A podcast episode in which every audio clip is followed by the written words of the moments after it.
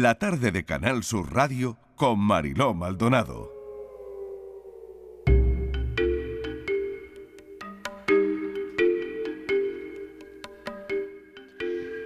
Tenemos varias alertas en la tarde en tu búsqueda. Enseguida iremos a ello, pero lo primero saludar de nuevo a Patricia Torres. Patri, ¿qué tal? Hola Marilo, buenas tardes. Vamos a hablar de un caso de una desaparición del año 2007 eh, de Maricielo Cañabate. Cuéntame toda la historia. Vale.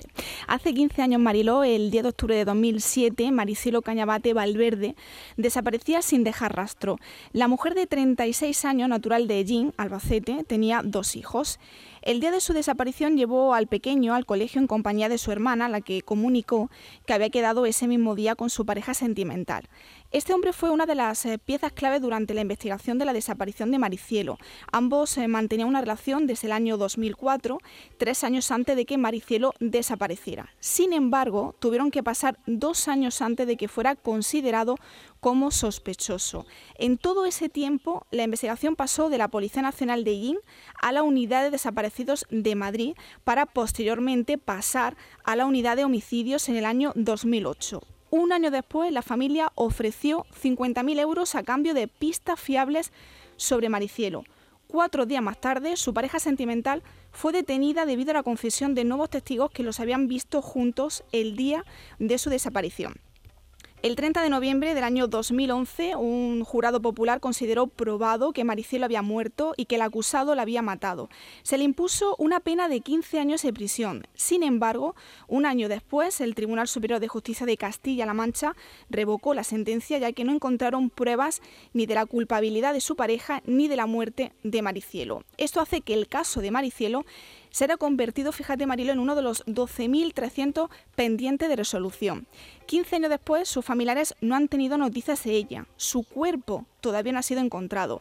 La Asociación SO Desaparecidos, en colaboración con Acción Feminista de Jin, ha organizado un acto de sensibilización en recuerdo de la desaparecida y para apoyar a sus familiares. Tendrá lugar el próximo sábado 15 de octubre a las 10 menos cuarto en el Teatro Victoria de Jin en Albacete. Vamos a hablar con Antonio, que es padre de Maricielo. También está el teléfono Joaquín Amils, que es presidente de SOS Desaparecidos. Lo primero, saludar a, su padre. Antonio, ¿qué tal? Bienvenido. Buenas tardes. Antonio, ¿cómo estáis a día de hoy? Mire, esto ya es permanente, pero al día de hoy recuerdas como el día 10 tu hija y, y sus hermanas como que le desapareció lo que más querían en el mundo. Y lo estamos llevando. Esto es como un cáncer, señorita. Es como un cáncer que te va comiendo poco a poco. y, con esa impotencia de que no puedes hacer nada, que lo has hecho todo. Y nada, pasando los días, deseando pronto que se pase esto, que a mí no me importa, de por sí. La única salida que tengo son ustedes porque para mí la justicia, cero, cero. Entonces, yo hablaré con ustedes siempre y hablaré de mi hija. Siempre. Vamos a pasarle, sí, vamos a pasarle también la voz ahora a Joaquín Amils, mm. eh, porque Joaquín, eh, ¿cómo está la situación? Estamos hablando con Antonio y parece que nada se ha movido, ¿no? Y que 15 mm, años después no hay pistas sobre el paradero de, su hija, de Maricielo, Joaquín. Hola, bueno, ante todo, saludos a amigo Antonio. Y Gracias, Joaquín. Un fuerte abrazo, amigo. La situación es, es, trágica, es cruel. Eh, lo ha definido muy bien Antonio. Mm, impotencia, sensación de injusticia, eh, no, no, no derrotismo, porque Antonio, las hermanas de, Maricielo jamás se han, se han rendido, pero que queda una forma de sobrevivir que, que creo es lo más horroroso porque lo peor es estar convencido de, lo que pasó y lo peor es que que lo que triunfe sean las mentiras, porque este sujeto cambió su declaración un montón de veces, con lo cual estamos de acuerdo que el cuerpo de, de Mariluz no pudo ser encontrado, pero no pudo ser encontrado primero por, por las mentiras de, este individuo y que quedaron muy bien reflejadas en el primer juicio. Y segundo, por, por la propia investigación. Si Maricielo desapareciera hoy, 15 años después, todo sería muy distinto, porque gracias a Dios la sociedad ha entendido lo que es la violencia de género, ha entendido lo que es la violencia machista, mm. ha entendido a no, a no hacer una doble moralidad y sin duda la investigación hubiera ido encaminada desde el minuto uno hacia, hacia esta persona y, y buscar la declaración, buscar las pruebas de, de qué había hecho y sobre todo dónde había dejado a Maricielo. Mm, buenas tardes, Antonio y, Joaquín. Yo me quería centrar en, la línea que, estaba comentando Joaquín, esa doble moral debido a, la naturaleza de la, relación sentimental entre Maricielo y su pareja, porque Maricielo estaba divorciada, pero se veía con un hombre casado que tenía 20 años más que ella. Entonces, eso llevó a que los familiares tuvieran que hacer frente a todos esos comentarios y, a ser prejuzgados. ¿no? Yo quería preguntarte, Joaquín, ¿cómo surge esta jornada? Porque nunca se había hecho un acto conmemorativo eh, para Maricielo y, su familia. Tú le prometiste luchar para conseguirlo y lo has conseguido.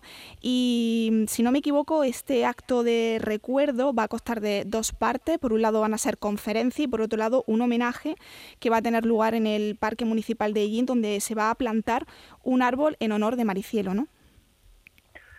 Sí, eh, lo hemos hecho con retraso, pero porque ha existido la pandemia y hemos estado sujetos a, no poder hacer nada. Es verdad, en su momento le, dije a Antonio que, que la sociedad le debía a Maricielo y a su familia un, un acto conmemorativo, un recuerdo. Eh, bueno, lo hemos conseguido con la ayuda de la acción feminista, con la ayuda de la propia familia, creo que, con la ayuda de todos. Y, estamos satisfechos porque lo que queremos es reivindicar los derechos de, las, de, las, personas ante la violencia de género. Van a actuar dos abogados nuestros, hmm. eh, desplazados desde, desde Murcia y desde Madrid. Y, y lo que pretendemos es esto, sea, sea un acto donde, donde realmente la sociedad rinda ese homenaje a Maricielo y a su familia, donde la mm. familia se sienta acogida en este sentido. Y mm. yo quería afirmar una cosa cuando has dicho lo de la doble moralidad, ¿no? Antes lo he, lo he, tocado así por encima, mm. porque es verdad, hoy en día nadie, nadie, nadie en nuestro país se atrevería a decir las barbaridades o a hacer las barbaridades que se hicieron. Este sujeto un hijo incrementó muchísimas veces y amenazó muchísimas veces a Maricielo, Maricielo no cometió ningún pecado. En todo caso, que estaba errando, el que estaba faltando a la lealtad, al compromiso de hombre, era el que estaba casado, no Maricielo. Entonces, solamente por esto es que se te remuerde, se te remueve la conciencia, las entrañas mm. a toda persona de bien pensar cómo alguien puede recriminar a otra parte mm. cuando el problema lo tiene en su casa. Terrible, mm. terrible la situación, ¿no? Terrible desde, desde todos los puntos mm, de vista mm, pues que usted está planteando aquí, ¿no? Patricia. sí, además eh, Antonio eh, lo ha comentado en numerosas ocasiones en, esta, en este espacio, ¿no? El deseo de encontrar el cuerpo de su hija, de darle sepultura, no solamente eh, saber dónde está para él, ¿no? Sino también para sus nietos, que no sé, Antonio, cómo han vivido estos 15 años de ausencia de su madre.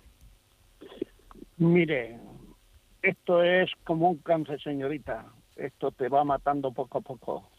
Las, mis nietos llevan la foto de su madre en el teléfono, llega la Navidad y se ponen a hablar los dos cuando estaba su madre. Y, sí quiero decirles que gracias a las asociaciones estas que está Joaquín y las feministas, esto parece que quiere enfocarse por otro lado, pero lo estamos viviendo fatal. Mi hija están ahora mismo tanto Rosa como Esperanza. Esperanza mm. tiene un problema de una enfermedad a raíz de eso y, lo estamos viviendo.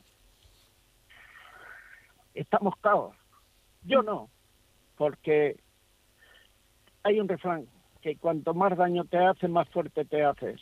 Yo, por mi hija, estoy dispuesto a irme hasta el cementerio por ella. Hmm. Pero esta injusticia que han hecho con nosotros, que ha sido una injusticia, porque se probó que llevaba a Maricielo, él miente como un cosaco, él miente, y después, mire, en las vistas riéndose, incluso denunciándome denuncias farsas, se ha estado burlando de la justicia. Qué lástima de América, que en América nosotros, tanto Joaquín y todos los que lo ha ocurrido esto, no tenemos que probarlo, lo tienen que probar el delincuente o el asesino. Y esto lo estamos llevando, pues no se lo deseo a nadie. Antonio, le agradezco enormemente que nos haya atendido, que ahí está ese, ese dolor, ¿no? Y que, bueno, vamos a seguir cada vez que usted lo, lo necesite, aquí estaremos, como dice, porque este espacio es para eso, para escuchar a las familias. Antonio, gracias, un saludo enorme. Otro para Joaquín Amils, que es un habitual de, este espacio. Eh, Joaquín, un saludo también desde la tarde en tu búsqueda. Gracias a vosotros.